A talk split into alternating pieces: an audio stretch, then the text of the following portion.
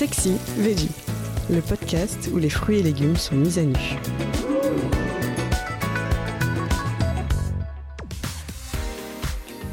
La poire, comment la passer à la casserole sans la dénaturer? Une fois dénudé, ce fruit est délicieux à l'état brut.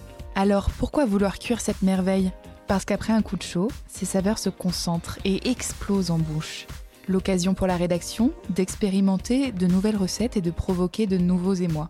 L'occasion également de vous parler d'une expérience particulièrement savoureuse, la poire pochée.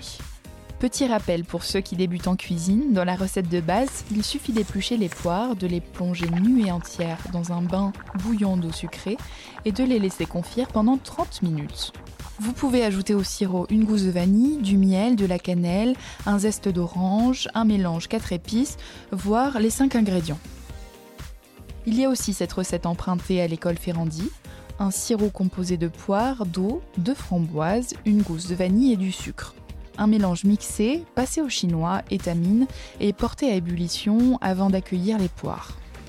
Au terme de la cuisson, c'est la huitième merveille du monde. La poire est parfaitement tendre et joliment rosée par les framboises.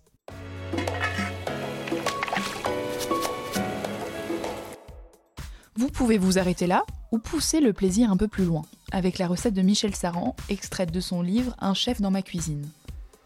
Il commence par une idée à retenir, porter à ébullition de l'eau et du sucre avec une demi-gousse de vanille.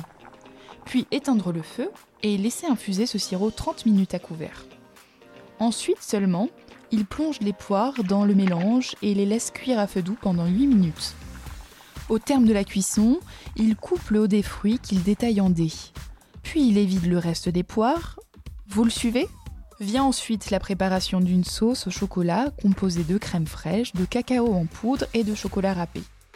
Il en extrait une petite partie à laquelle il ajoute de la crème chantilly et les dés de poire. Il dépose ce mélange à l'intérieur des fruits évidés, puis il installe confortablement ses splendeurs sur une assiette parsemée d'amandes concassées et de gruau de cacao. Il nappe le tout d'une sauce chocolat et sert avec une boule de glace à la vanille, une note finale qui provoque un grand frisson.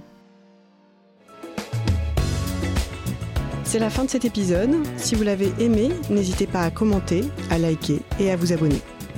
Retrouvez plus de contenu sur cuisineactuelle.fr et dans notre magazine en kiosque.